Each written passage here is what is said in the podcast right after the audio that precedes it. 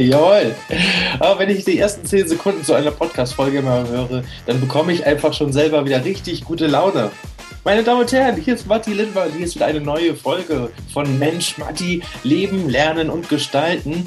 Schön, dass du wieder dabei, ist, äh, dabei bist und eingeschaltet hast, denn heute probiere ich auch mal wieder was ganz, ganz Neues. Das habe ich so vorher noch nie gemacht. Probiere ich aber mal aus, mal sehen, wie es bei euch funktioniert und ankommt. Denn ich habe ein Interview geführt, das ist noch nichts Neues, aber ich habe ein längeres Interview geführt über zwei verschiedene Themen mit der gleichen Person. Und deswegen habe ich mich dafür entschieden, weil es auch länger geworden ist, diese Folge in zwei Teile zu teilen. Der Hintergrund, naja, es sind zwei verschiedene Themen, die lassen sich auch gut teilen. Und deswegen werde ich wahrscheinlich nächste Woche nicht, äh, nicht überrascht sein, ähm, die gleiche Person nochmal anmoderieren. Was ich aber überhaupt nicht schlimm finde, denn heute Erstmal wollen wir uns mit dem ersten Teil äh, befassen. Aber bevor wir das tun, habe ich hier wieder etwas ganz Tolles. Und zwar hat mir nämlich jemand wieder eine Rezension geschrieben und ich freue mich so darüber. Denn nichts ist besser. Ich meine, ich kann hier keinen Applaus bekommen bei ähnliches im, im, im, Podcast. Ich weiß nicht, ob es bei euch gut ankommt. Ich kann es nur erahnen. Und deswegen sind diese Rezensionen, die man schreiben kann oder Kommentare, einfach für mich so unglaublich viel wert. Vielen, vielen, vielen Dank an die Leute, die mir jetzt schon ähm, ja, Rezensionen und Bewertungen schreiben oder auch Kommentare, denn dieses Feedback ist für mich einfach ein Geschenk. Ja, darüber können wir eigentlich auch noch mal eine Folge machen. Äh, Feedback ist ein Geschenk, denn ihr befasst euch tatsächlich ernsthaft damit und nehmt euch die Zeit, nimmt eure wichtige Lebenszeit, um A, einfach hier erstmal reinzuhören und B, ja, das Gelernte bzw. zum Gelernten auch ein Feedback an mich zu geben. Und dafür nimmt euch ja extra Zeit. Also recht herzlichen Dank dafür. Heute möchte ich einmal kurz wieder eine Rezension vorlesen. Wenn ihr das auch wollt, ja, also wenn auch eure Rezension hier mal laut vorgelesen und verewigt werden sollte in diesem Podcast, na dann schreibt mir doch einfach am besten ein. Ob das auf Apple Podcast ist, ob das in den Kommentaren im YouTube-Video ist, ob das bei Proven Expert oder sonst irgendwo ist oder auch mir auch eine Mail schreibt. Äh, ganz egal, ich werde sie auf jeden Fall hier vorlesen und somit kommt er auch direkt in meinem Podcast vor. Und heute möchte ich die Rezension vorlesen von R. Schilling. Auch wieder 5-Sterne-Bewertung. Erstmal dafür recht herzliches Dankeschön, denn das ist die maximale Punktzahl. R. Schilling schreibt weiter so. Toller Podcast aus dem Leben für das Leben. Ein liebevoller Fingerzeig auf die Möglichkeiten des Lebens. Lieber R. Schilling, vielen recht herzlichen Dank für diese Bewertung. Ich freue mich sehr darüber, denn genau das kann ich hier natürlich für euch auch nur machen. Ich kann euch nur Möglichkeiten aufzeigen. Ich kann nicht die Verantwortung für euer Leben übernehmen oder euch sagen, was ihr zu tun und zu lassen habt. Das dürft ihr selber entscheiden. Wer dir heute dabei helfen wird, ist die gute Marianne Nilsson. Mit der habe ich das Interview, dieses längere Interview geführt und heute schauen wir uns den ersten Teil an. Denn da, ja, schreibt äh, bzw. erzählt erstmal die Marianne, was eigentlich alles in ihrem Leben schon passiert ist und wie sie damit umgegangen ist. Denn auch ihr Leben, Überraschung, ist kein roter Faden, der so einfach direkt durch das Leben geht, sondern tatsächlich auch eine Achterbahn mit viel, vielen verschiedenen Eckpunkten, die sie schon durchlebt hat. Und das Tolle an solchen Dingen ist ja immer, dass man dazulernt. Und diese Erfahrung wird sie heute mit euch teilen. Des Weiteren ist die gute Marianne auch äh, im Bewerbercoaching tätig. Das heißt, wir werden im zweiten Teil ganz viel über Bewerbung, äh, Bewerbung sprechen. Wie schreibe ich überhaupt eine Bewerbung? Wie bereite ich mich überhaupt darauf vor? Wen schreibe ich überhaupt eine Bewerbung? Wie finde ich denn überhaupt raus, wen ich eine Bewerbung schreiben will? Und vor allem, wie bereite ich mich dann auch auf das erste Gespräch vor? All das und mit Tipps und Tricks auch von mir dann äh, werdet ihr dann nächste Folge nächste Woche in der nächsten Folge ähm, ja, hören und sehen können. Deswegen schaltet unbedingt auch den nächsten Dienstag ein. Es bleibt spannend und es ist wirklich ja auch ein wichtiges Thema. Wie geht man heutzutage mit Bewerbung um? Dass das überall nicht gleich ist, werdet ihr auch sehen. Aber heute schauen wir erstmal, was eigentlich die Marianne alles in ihrem Leben schon ja, erlebt, gelebt und auch gelernt hat. Und das alles wieder auf den Silbertablett direkt für euch zum Anpacken, Umsetzen, Aufschreiben, zum Nicht-Vergessen und selber machen. Also in dem Sinne, Ich wünsche euch viel Spaß heute in der Folge und seid auch beim nächsten Mal, nächste Woche wieder dabei, wenn es dann um Part 2 mit Marianne Niels geht.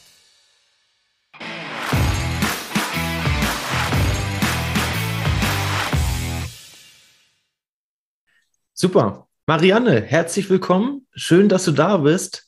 Ähm, ich freue mich sehr, dass du dir Zeit nimmst, für uns hier, für die Community, ganz viele tolle Fragen zu beantworten. Zu welchem Thema kann man, wenn man auf YouTube schaut, äh, direkt schon in deinem Namen sehen? Da steht nämlich gleich noch der Name Bewerbercoach mit drin. Äh, darüber werden wir natürlich ausführlich heute sprechen, aber erstmal herzlich willkommen. Vielen Dank, lieber Matti. Freut mich hier in deinem Podcast zu sein.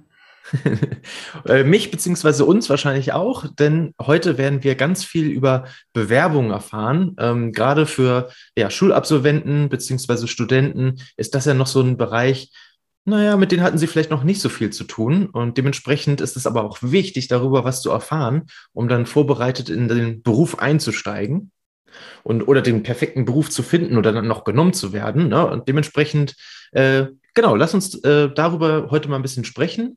Vorher würden wir aber natürlich noch gerne wissen, wen haben wir denn eigentlich hier gerade vor uns? Wer ist denn eigentlich diese liebe Marianne, die sich Zeit nimmt?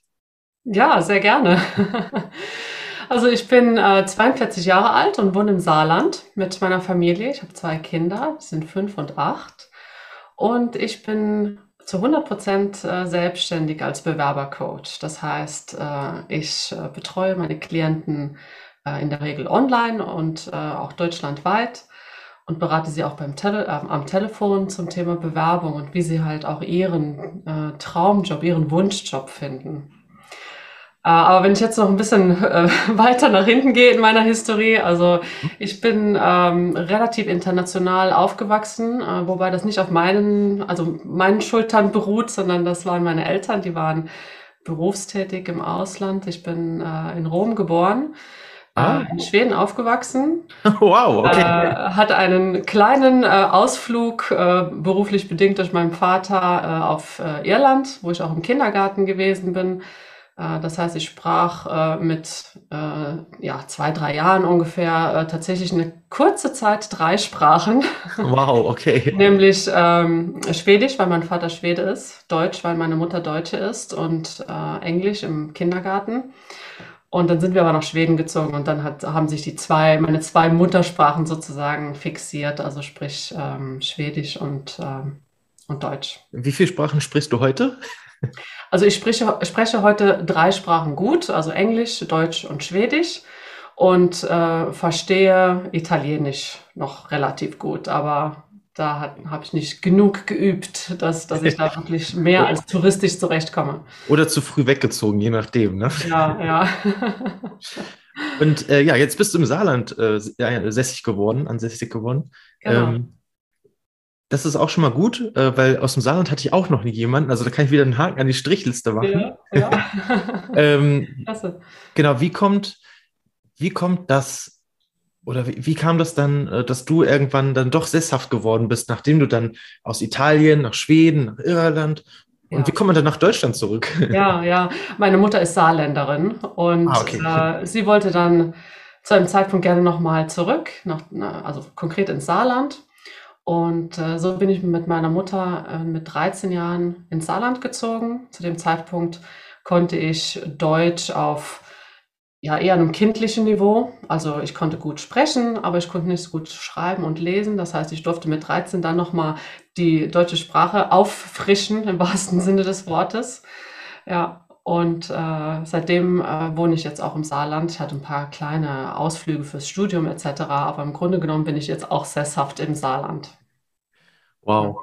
Okay, ich stelle mir das ziemlich, ziemlich schwer vor, auch ähm, wie, hat das was mit dir gemacht, die, Schu die Schulzeit auch gerade? Du bist ja sehr viel rumgereist. Vielleicht kannst du auch noch kurz sagen, was deine Eltern gemacht haben, was, was das für ein ja. Job ist, dass man so viel hin und her reist. Tatsächlich ähm, ist es so gewesen, dass ich von meinem vierten Lebensjahr bis zum 13. dann in Schweden gelebt habe, auch in einem Ort. In, und ich bin auch zur, ähm, dort in eine Schule gegangen. Also da war der Wechsel jetzt gar nicht mal so stark, sondern eher als ich kleiner gewesen bin. Mein Vater war als Ingenieur tätig für eine schwedische Firma, die in verschiedenen Ländern halt auch ähm, ja, Anlagen gebaut haben, Produktionsanlagen gebaut haben.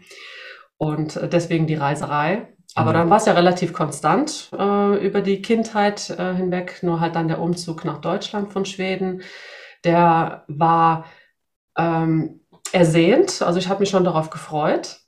Aber natürlich war es auch eine Herausforderung, allein vom sprachlichen her und dann mit 13 die Freunde in Schweden zu verlassen. Und auch damals, äh, ich hatte ein, ein, ja, eine Reitbeteiligung, also mit so ein Mädchen mit 11, 12, 13, äh, die halt fast täglich am Stall gewesen ist und geritten ist. Und das war schon schwer. Also da weiß ich, dass äh, schon auch viele Tränen flossen.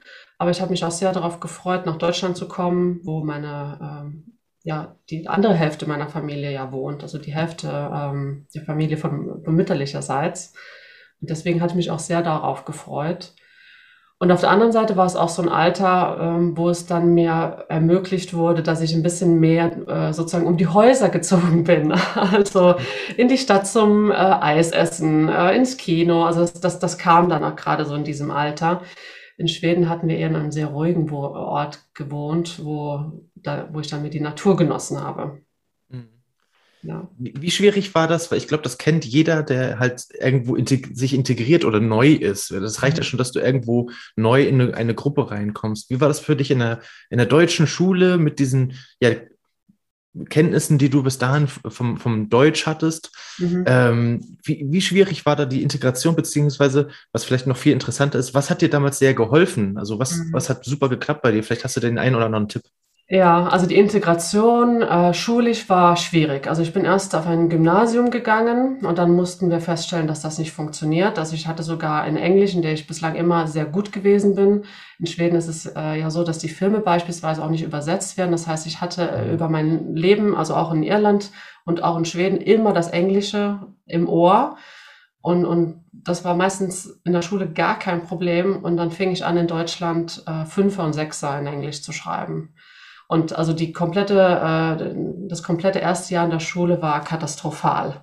Und deswegen bin ich von der damaligen, ähm, vom damaligen Gymnasium auf die Realschule gewechselt. Und das war schon mal ein guter Schritt, weil dann nicht überall so hohe Anforderungen an mich mehr gestellt wurden, sondern das Schulische dann so ein bisschen in den Hintergrund rücken durfte. Also weil das ja, ja etwas einfacher tatsächlich für mich dann gewesen ist.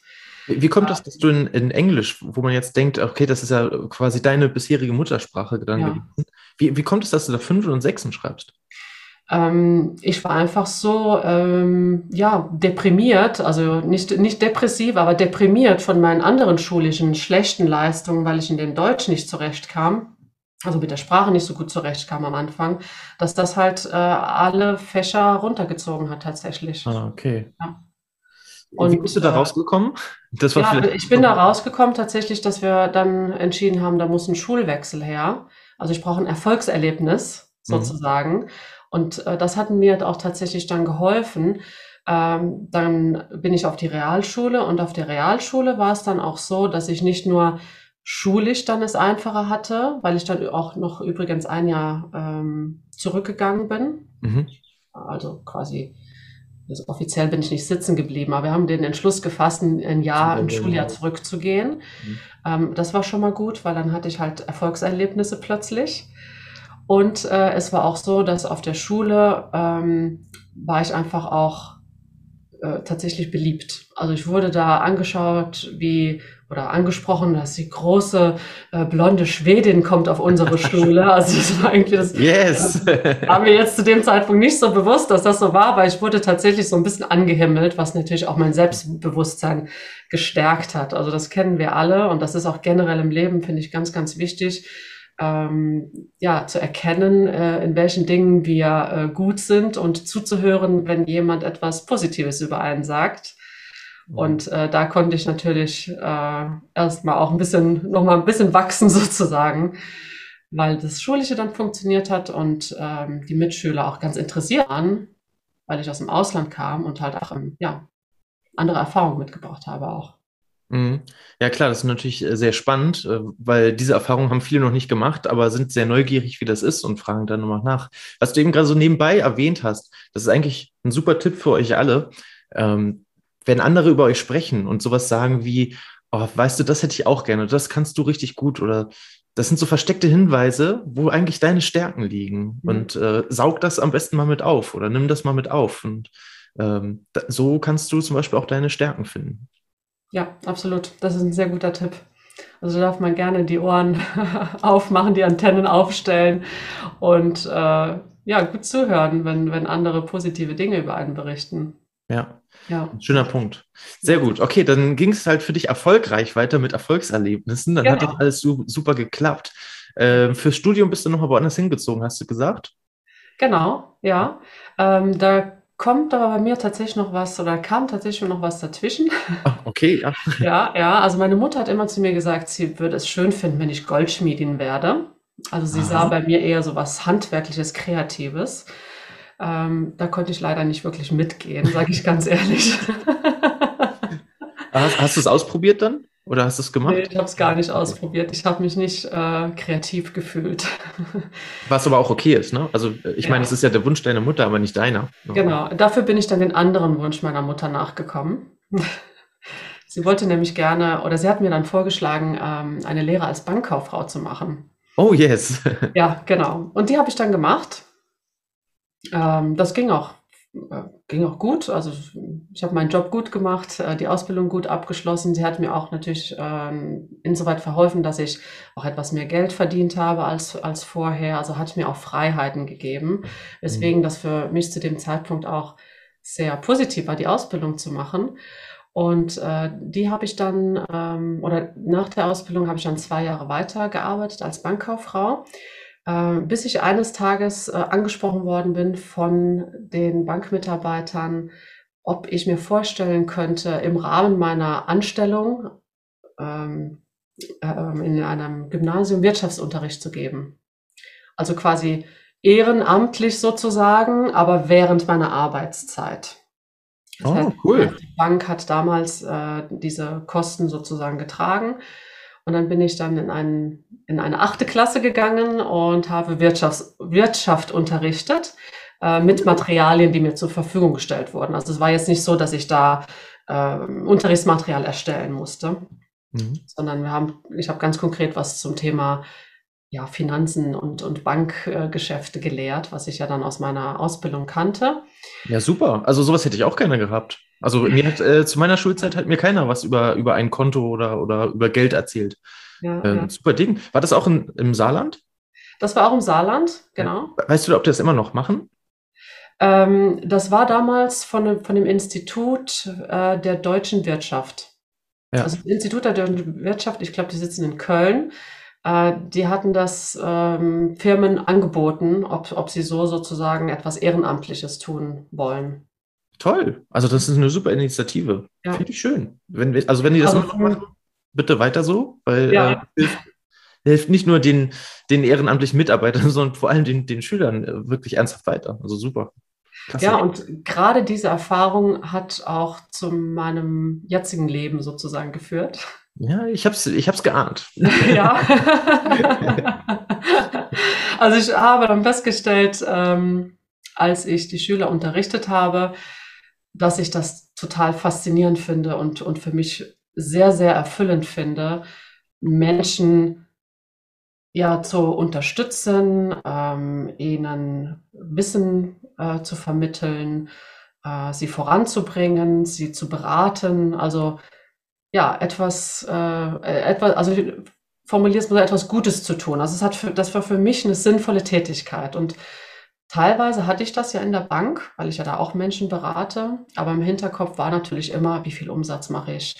Erreiche ich die Provision, die man von mir verlangt? Also war immer irgendwo ein Hintergedanke dabei, der nicht nur mir geholfen hat, sondern auch meinem Arbeitgeber geholfen hat. Mhm. So ist es nun mal in der Wirtschaft. Ja, I feel you. Ich habe, ja. äh, ich habe, ich habe, also wir haben einen sehr, äh, sehr gleichen Weg. Ich habe auch ähm, eine Bankausbildung gemacht als erstes. Ähm, meine Eltern waren auch Bankkaufleute und äh, das habe ich auch sehr lange gemacht. Das war auch ähm, soweit erfolgreich und ich würde es auch, also was ich da gelernt habe, das konnte ich ja trotzdem weiter nutzen. So, aber es war halt auch letztendlich nicht, nicht meins, wo ich richtig erfüllt war. So, und dann habe ich auch halt was anderes gemacht äh, danach. Aber genauso ging es halt bei mir auch los, ja. Deswegen kann ich dich ja, absolut nachvollziehen, äh, dass man, dass man dann da sitzt und sagt, okay, auf der einen Seite ähm, berate ich natürlich jeden einzelnen Kunden ganz individuell und gucke, was der halt gerade braucht.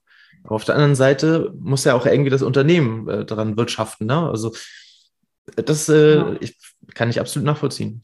Ja, ja.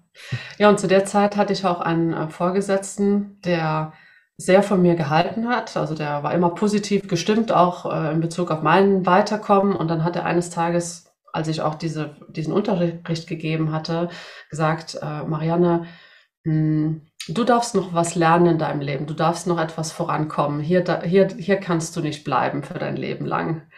Und das cool. war mir schon im Inneren klar, aber irgendwie habe ich auch so diesen kleinen Tritt gebraucht äh, und es hat mich auch motiviert und mich wieder stark gemacht. Und äh, so bin ich dann auf die Suche gegangen nach äh, einer Studienmöglichkeit, weil ich gefühlt habe, ich möchte tatsächlich studieren. Also jetzt, da war ich dann reif sozusagen. Ähm, nach der Schule hatte ich keine Lust mehr groß zu lernen. Deswegen war die Ausbildung damals perfekt für mich. Und dann habe ich das Studium ähm, zum Wirtschaftspsychologin gefunden, damals noch im Diplom. Das gibt es ja heute in der Regel nicht mehr. Mhm. Ich ja nur Master, also das heißt nur äh, Master Bachelor, und Master. Bachelor und Master, Entschuldigung, genau. Und ähm, ja, dann hatte ich mich, habe ich mich dort angemeldet. Das war in Heidelberg. Es hat alles wie am Schnürchen funktioniert. Ich habe eine Wohnung gefunden in Heidelberg und ich konnte sogar bei meiner damaligen äh, Bank, bei der ich gearbeitet habe, in Teilzeit in Heidelberg weiterarbeiten, weil die nämlich oh. Filialen dort hatten. Oh, super. So dass ich dann äh, neben dem äh, FH-Studium noch 13 Stunden pro Woche äh, in der Bank gearbeitet habe. Ja. Und das Studium war es dann deins? Also konntest du dich da ja erfüllen Absolut. und ja, dich, dich selbst steigern noch? Absolut. Also ich muss sagen, das war wirklich ein Studium, das ich sehr gerne gemacht habe, inhaltlich. Das hat mich äh, fast alles begeistert, was wir gelernt haben, außer die eine oder andere mhm. Statistikklausur. ähm, und, und das ist auch so meine Empfehlung, wenn mich jemand fragt, ja, was soll ich denn studieren? Also ich finde es sensationell, wenn es möglich ist, das zu studieren, was einem wirklich am Herzen liegt, inhaltlich, damit man Spaß äh, an, an der Arbeit hat, also am Studieren hat. Und äh, ja, dann einfach auf diesem Weg parallel zu schauen, was kann ich denn auch konkret damit anfangen? Mhm. Oder wenn es etwas ist, von dem man denkt, naja, da bin ich mir jetzt nicht so sicher, ob ich wirklich da einen Job in diesem Bereich finde, vielleicht noch ein weiteres Fach dazu nehmen, um ähm, ja, seine, seine Vorlieben sozusagen noch ein bisschen um etwas Inhaltliches zu bereichern, das einen dann auch im Arbeitsmarkt halt auch weiterhelfen kann. Ja, ah, super Tipp. Also gerade mal wieder so nebenbei einen richtigen Lifehack hier rausgehauen. ähm, studiere natürlich das, was dich am meisten erfüllt. Also du musst dich natürlich vorher mit diesem Studienfach oder was da drin äh, dann theoretisch vorkommt, natürlich erstmal beschäftigen. Ne? Und ähm, was du dann damit machen kannst, ist halt auch wichtig. Und ähm, ich glaube, da gibt es auch ja, bei jeder Universität irgendwelche Studienratgeber oder Berater, die dir da auch sagen können, was du mit diesem Studium danach eigentlich alles werden kannst oder was du damit machen kannst, in welchen Bereichen du arbeiten äh, wirst oder, oder kannst. Deswegen ähm, nutzt diese Gelegenheiten, so wie es Marianne zum Beispiel jetzt auch gemacht hat. Ähm, ihr müsst euch damit beschäftigen, es wird euch nicht zufliegen. Und ähm, ihr müsst euch selber damit, äh, ja, ihr selbst habt die Verantwortung ne? und äh, dementsprechend müsst ihr euch selbst auch mit auch beschäftigen. Das wird euch keiner abnehmen können. Ja, da stimme ich dir absolut zu. Äh, allerdings sehe ich das bei meinen Klienten heute, die ja in der Regel äh, schon ihren zweiten oder dritten Job haben in ihrem Leben, ähm, dass sie teilweise auch Dinge studiert haben, mit denen sie heute inhaltlich kaum noch was zu tun haben. Mhm. Also es ist heutzutage tatsächlich möglich, etwas studiere, zu studieren und dann nachher etwas komplett anderes zu machen. Ja. Äh, dann, wenn man sich nämlich für das Thema interessiert. Also das Interesse ist ganz, ganz, ganz wichtig. Richtig, denn mit dem Interesse steigt ja auch die Motivation ne? und Richtig. das Engagement. Und wenn du engagiert bist in etwas, wo du hinter, äh, wo du hinterstehst, dann stehen dir die Türen offen, oder? Ja, absolut. Und Klasse. daher muss man auch nicht äh, ja, so Angst haben, dass wenn man äh, eine spezielle Richtung studiert, dass sonst nichts anderes im Leben mehr möglich ist. Das geht auf jeden ja. Fall. Und äh, als, als ich jung war, äh, äh, also im Studienalter war, besser gesagt, ich fühle mich immer noch jung, äh, war es so gewesen, dass viele gesagt haben, ja, ich studiere BWL, damit kann ich irgendwie alles machen. Ja, stimmt schon. Aber wenn mir BWL nicht liegt, dann finde ich es halt auch keine gute Entscheidung, BWL zu studieren, weil dann wird es voraussichtlich auch nicht so gut laufen. Ja, absolut. Äh, das, äh, wenn, ja, wenn, wenn dir das nicht liegt, dann wird es ja einfach mehr ein Krampf, als dass es irgendwie Spaß macht, das zu lernen. Also insofern, äh, das wäre der falsche Weg. Absolut. Ja. Ja.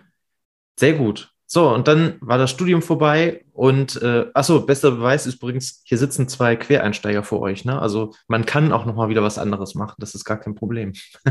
ja, ja. Gut, ab dann muss man sagen, war meine Karriere dann so, also Karriere im Sinne von berufliche Laufbahn äh, doch sehr äh, konstant.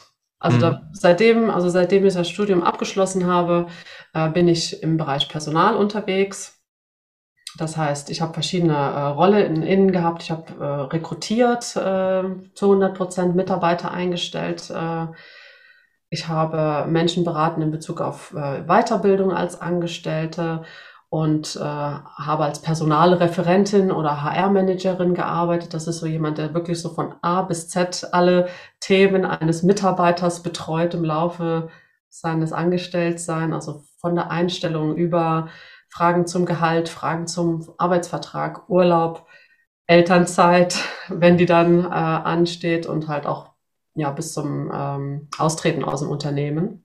Ja. Und äh, habe da auch in zwei tollen Firmen gearbeitet, wo ich viel gelernt habe. Bis aber dann eines Tages der Moment kam, in dem ich gemerkt habe, dass ich mich nicht mehr so wohl fühle. Mhm. Ähm, das heißt, dass Dinge, die von, den, von der Geschäftsführung ähm, ja, gewünscht war, dass ich das innerlich in meinem Herzen tatsächlich gefühlt habe, das ist nicht der Weg, den ich mitgehen möchte. Mhm. Ich war als Angestellte immer davon äh, überzeugt, dass ich auch die Wege gerne und mit meinem Herzen mitgehen möchte. Also ich konnte, ich kann nicht so gut gegen meinen Willen arbeiten sozusagen oder gegen mein Bauchgefühl oder mein Herzgefühl. Das geht überhaupt gar nicht. Ja, schwierig. Und äh, da musste ich schweren Herzens tatsächlich die Entscheidung treffen, ähm, aus dem Arbeitsverhältnis rauszugehen, also zu mhm. kündigen. Ähm, und hatte dann erstmal ein paar Monate äh, keinen, keinen Job, also habe mir überlegt, was ich machen möchte bis ich dann für mich festgestellt habe, die Selbstständigkeit als Bewerbercoach, also sprich Menschen dahin zu unterstützen, äh, ihren Wunschjob, ihren Traumjob zu finden, äh, wonach sie brennen. Also das, was, was mir dann in den letzten Monaten bei diesem Arbeitgeber gefehlt hat, ähm, mhm. sie dahin zu bringen. Und dafür brenne ich heute auch. Das ist äh, jetzt in meiner aktuellen Lebensphase mein Traumjob ähm, weil ich inhaltlich das machen kann, was mir Spaß hat. Also Menschen, da kommen wir wieder zu dem Thema des Wirtschaftsunterrichtes, voranbringen, unterstützen, ähm, dass sie sich wohlfühlen in ihrem Job und vielleicht und, und auch in, ihrer, in der Umgebung, in der sie sind, also im Unternehmen. Ja. Und äh, für mich persönlich ist es einfach top, weil ich mich flexibel einteilen kann, auch so, wie es meine Familie gerade braucht oder wie ich es auch tatsächlich gerade brauche. Also eine, eigentlich eine absolute Win-Win-Situation. Ne? Also den äh, Menschen, denen hilfst du weiter, die unterstützt sie, ihren Traumjob zu finden und den dann auch zu bekommen mit der passenden Bewerbung dazu. Mhm. Und gleichzeitig verdienst du damit Geld. Also was Schöneres gibt es doch eigentlich gar nicht. Ja, ja. Aber das ähm, hat auch ein bisschen gedauert, ne? weil also ich war als Angestellte, habe ich immer gesagt, um Gottes Willen, ich und selbstständig, das kann, also das, das funktioniert nicht, das will ich nicht, ist mir zu viel Risiko, da bin ich zu ängstlich für. Aber mhm. das hat sich auch mit den Jahren geändert. Also jetzt äh, ja, mag ich diese Freiheiten sehr und äh, jetzt ist mir die, das Thema Sicherheit nicht mehr so wichtig. Mhm. Das ist eigentlich auch nochmal gut. Lass uns da nochmal dran hängen bleiben, weil dazu gehört ja auch ein gewisser Mut. Du hast ja eben auch schon gesagt, oh Gott, ich und Selbstständigkeit, das kann ja nichts werden. Ne? Also ziemlich viele Glaubenssätze vielleicht auch damit drin. Ja, absolut was hat dich dazu bewogen, es trotzdem zu machen? Also wie, wie, hast du gestartet? Weil ich glaube, dass viele halt an diesem Punkt hängen bleiben und sagen, das kann ja gar nichts bei mir werden. Und, und dann bleiben sie in ihrer, äh, ja, vielleicht auch in der Komfortzone, ne? da wo man sich sicher fühlt, da wo man weiß, das funktioniert alles, das ist okay. Aber du hast ja den, den Schritt rausgemacht. Warum? Also und, und wie hast du es ja. geschafft vor allem? Du musst dich ja auch ja. überwinden dazu. Ne? Da gehört äh, einiges an Mut zu. Ja. Ja, also grundsätzlich ist es so, dass ich ähm, schon sehr viel Mut in meinem Leben äh, aufgebaut habe. Also alleine dieser Schritt nach Deutschland zu gehen, äh, war schon für mich ein mutiger Schritt.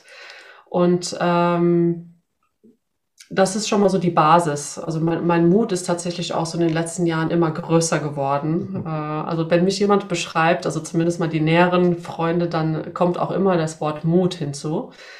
Schön. Ähm, das war so, ja, wie gesagt, die Basis, also wenig Angst und, und tatsächlich recht viel Mut. Ähm, dann ist es so, dass mein Mann auch selbstständig ist. Das heißt, äh, ich habe mir jetzt über die letzten zehn Jahre immer wieder mal ab, abgucken dürfen, was da so in einer Selbstständigkeit passiert. Manchmal fand ich das als Ehefrau nicht so schön, weil, weil er halt auch seinen Job, so wie ich jetzt auch meinen Job liebe, liebt und dann manchmal auch halt abends ganz spät arbeitet und am Wochenende. Das habe ich als Angestellte nicht verstanden. Heute verstehe ich das, warum er das macht, weil er nämlich seinen Job, Job liebt. Ja.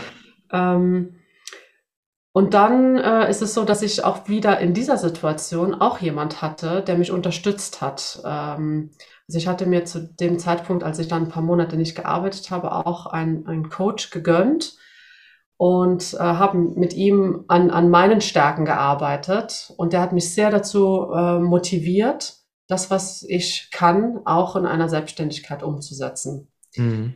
Das heißt, er hat auch meinen, meinen Selbstwert äh, gesteigert durch seinen guten Zuspruch, äh, durch das Hervorheben meiner Kompetenzen. Und das ist auch ein Teil meiner Arbeit tatsächlich mit meinen Klienten. Das ist ein ganz wichtiger Teil, ähm, den ich auch selbst ja, mit meinen Klienten erarbeite. Sprich, wo sind deine Stärken? Was kannst du gut? Um dann wirklich in seine Kraft zu kommen. Super. Das klingt, das, heißt, das klingt super. Da, ergänzt gern noch, aber da will ich gleich noch, äh, da frage ich gleich noch weiter. Ja, ja. Ähm, ja, du darfst gerne fragen, weil ich habe jetzt gerade nichts zu ergänzen. Das sind wirklich so die, die, die Basics gewesen. Also mein, mein Mut, der Zuspruch von außen und meine äh, Beobachtung dessen, wie, wie so eine Selbstständigkeit vonstatten gehen kann bei meinem Mann und tatsächlich auch die Unterstützung von, von ihm dass ich wusste, ich habe immer jemand sozusagen in der Hinterhand, der, der mir Fragen beantworten kann, auch wenn es mal um Steuern oder sonstige Dinge geht, äh, bei, in denen ich nicht so tief drin bin. Ja. Ähm, vielleicht auch nochmal gerade ein schöner Punkt, weil ich ihn auch gerade erst neulich nochmal gelesen habe zum Thema, ja, sich coachen lassen oder einen Trainer sich zu nehmen. Mhm. Ähm, viele haben davor ja immer ja doch noch eine gewisse Scheu, gerade in Deutschland. Wir sind ja sehr, sehr konservative Menschen. Ne? Also, dass uns dann jemand anderes was beibringt, damit wir besser werden, das, äh, das ist ja irgendwie total unlogisch für die Deutschen erstmal in erster ja. Linie. Aber ich meine, schaut euch doch mal zum Beispiel die Sportler an. Die trainieren jeden Tag. Und die machen das nicht alleine, sondern die haben immer einen Trainer oder einen Coach dabei, der sie einfach noch besser macht. Die Olympiasieger, die sind halt nicht dahin gekommen, weil sie sich das irgendwo bei YouTube angeguckt haben, sondern weil sie jemanden haben, der entweder schon mal da war oder sich damit so besonders auskennt, dass er sie auf das nächste Level heben kann. Und nur so erreichst du das Podium. Und dementsprechend, warum nicht auch fürs normale Leben einen Coach oder einen Trainer haben, ne? Also ergänz gerne, wenn, das, wenn du das anders siehst, aber ich, ich also absolut, absolut. Und ich sehe es auch so, dass der äh, ein Coach ähm, nicht unbedingt, also in meinem Fall zumindest mal und, und auch, also wenn ich gecoacht werde und wenn ich andere coache, sehe ich das nicht zwingend so, dass es darum geht, etwas, anderes, etwas zu lernen, ähm, sondern es geht eher darum, äh, eine andere Perspektive einzunehmen. Ähm, es geht darum, äh, Dinge zu in sich zu entdecken, die aber bislang im Verborgenen lagen. Mhm. Also ich glaube, wir haben alle sehr viele Kompetenzen in uns, die wir aber nicht immer so sehr in der Lage sind herauszuholen. Aber das kann jemand von außen sehr gut machen. Oh yes. also ähm, ich habe das Beispiel, das begegnet mir, mir wirklich jedes Mal und das, äh, wenn ich mit meinen Klienten arbeite. Und es liegt nicht daran, dass, dass die nicht gut beispielsweise Bewerbungen schreiben können, aber jedes Mal, wenn ich einen Klienten äh, kennenlerne und ich bekomme dann meistens schon eine Bewerbungsunterlage, weil die meisten Menschen, wenn sie schon mal gearbeitet haben, haben einen Lebenslauf. Mhm. Dann äh, lese ich den und dann führe ich danach sozusagen das Coaching beziehungsweise ein Interview auch mit meinen Klienten. Und da stelle ich auch immer, immer wieder fest, dass sie ganz, ganz viele Kompetenzen haben, auch aufs Berufliche bezogen, die gar nicht im Lebenslauf drin sind. Mhm. Das heißt, sie sehen nicht immer alles, was aber ganz logisch ist. Und das kann ein Coach zum Vorschein bringen. Also das Verborgene sozusagen, die verborgenen Kompetenzen. Ja, richtig. Denn häufig wissen wir eigentlich gar nicht genau, was wir eigentlich richtig gut können, sondern das entsteht dann tatsächlich zum einen, den Tipp hatten wir vorhin ja schon, äh, durch Zuhören, was andere über einen sagen, so, ne, auch gerade die positiven Dinge.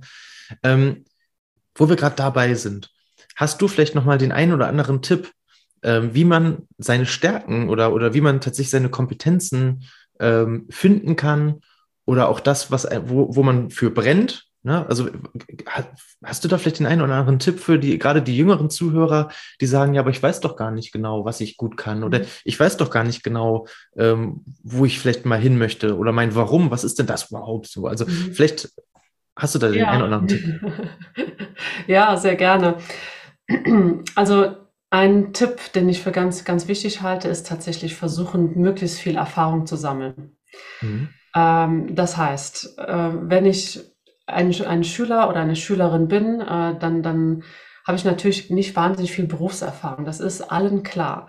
Ähm, aber zu versuchen, auch schon in diesem Alter vielleicht durch einen äh, kleinen äh, Nebenverdienst oder also sprich zu jobben oder äh, Praktikas zu machen oder etwas Ehrenamtliches zu machen. Also sich einfach tatsächlich in Tätigkeiten ein, versuchen einzufinden, einzufühlen um dann festzustellen, macht es mir sowas Spaß oder ist es halt, macht es mir keinen Spaß? Also ähm, das spielt auch keine Rolle, was dabei rauskommt, weil auch aus Dingen, die wir uns nicht Spaß machen, können wir dann ableiten, was uns aber, was das Gegenteil ist, also was uns in diesem Fall dann Spaß machen könnte. Ja, richtig.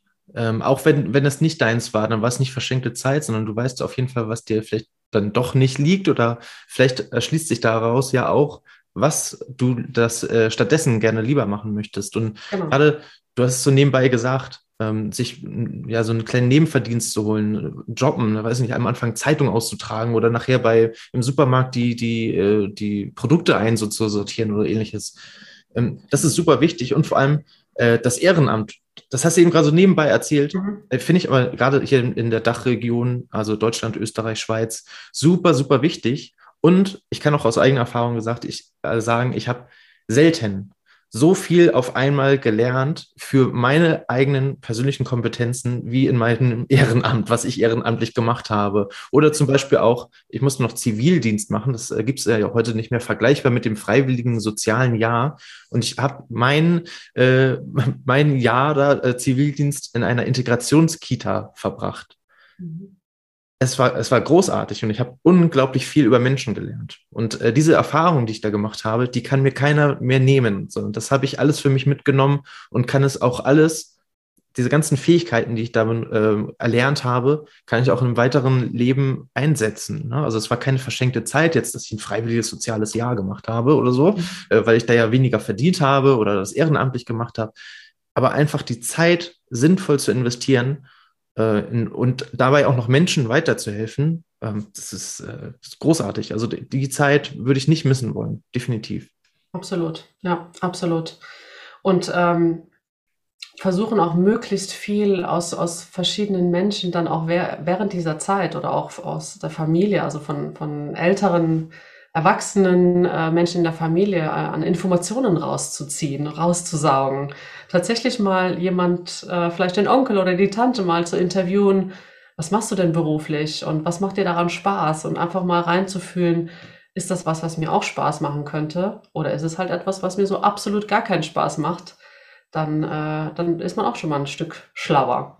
Ja, wir haben das schon mal in einem der, eines der, der anderen Interviews gesagt. Ich glaube, mit dem lieben Saget war es, kann ich euch noch mal verlinken.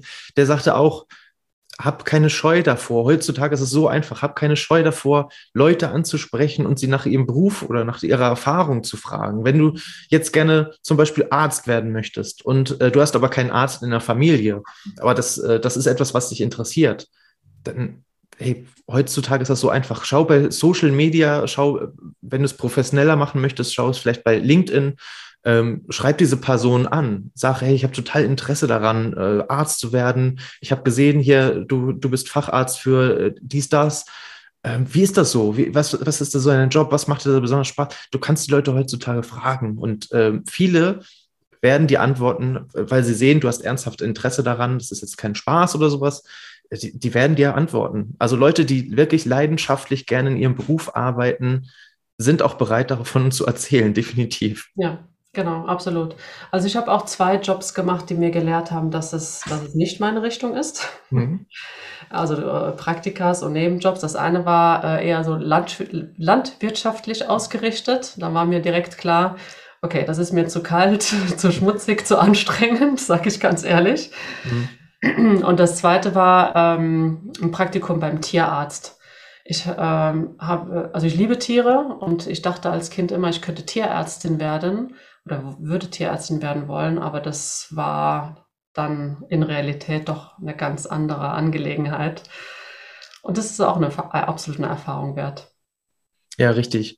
Äh, ich glaube, auch darüber habe ich schon mal gesprochen, aber genau, meine, meine, Schwägerin, die hat auch Tierärztin, äh, also wollte auch Tierärztin werden, hat das auch äh, gelernt und hat das auch unter dem Aspekt halt gemacht, ähm, Tieren halt weiterzuhelfen, ne? also die, die, wieder zu heilen oder ähm, die halt wieder zu unterstützen, gucken, dass die gesund sind, dass, dass die fit sind. Ähm, aber das halt viel bei der Tierärztin auch damit zu tun hat, zum Beispiel Tiere auch einschläfern zu müssen. Mhm. Das war ihr so vorher nicht bewusst. Und da, wo es ihr bewusst war, hat sie sich dann auch selbstständig gemacht, mhm. äh, um dann nur noch das, den Part zu machen, der ihr wirklich äh, liegt. Also äh, da, wo sie auch wirklich die Leidenschaft entwickelt. Ihre Leidenschaft ist es nicht, Tiere, äh, Tiere einzuschläfern äh, mhm. oder, oder ja, in diese Richtung zu gehen. Deswegen ist sie jetzt zum Beispiel heute äh, Tierernährungsexpertin.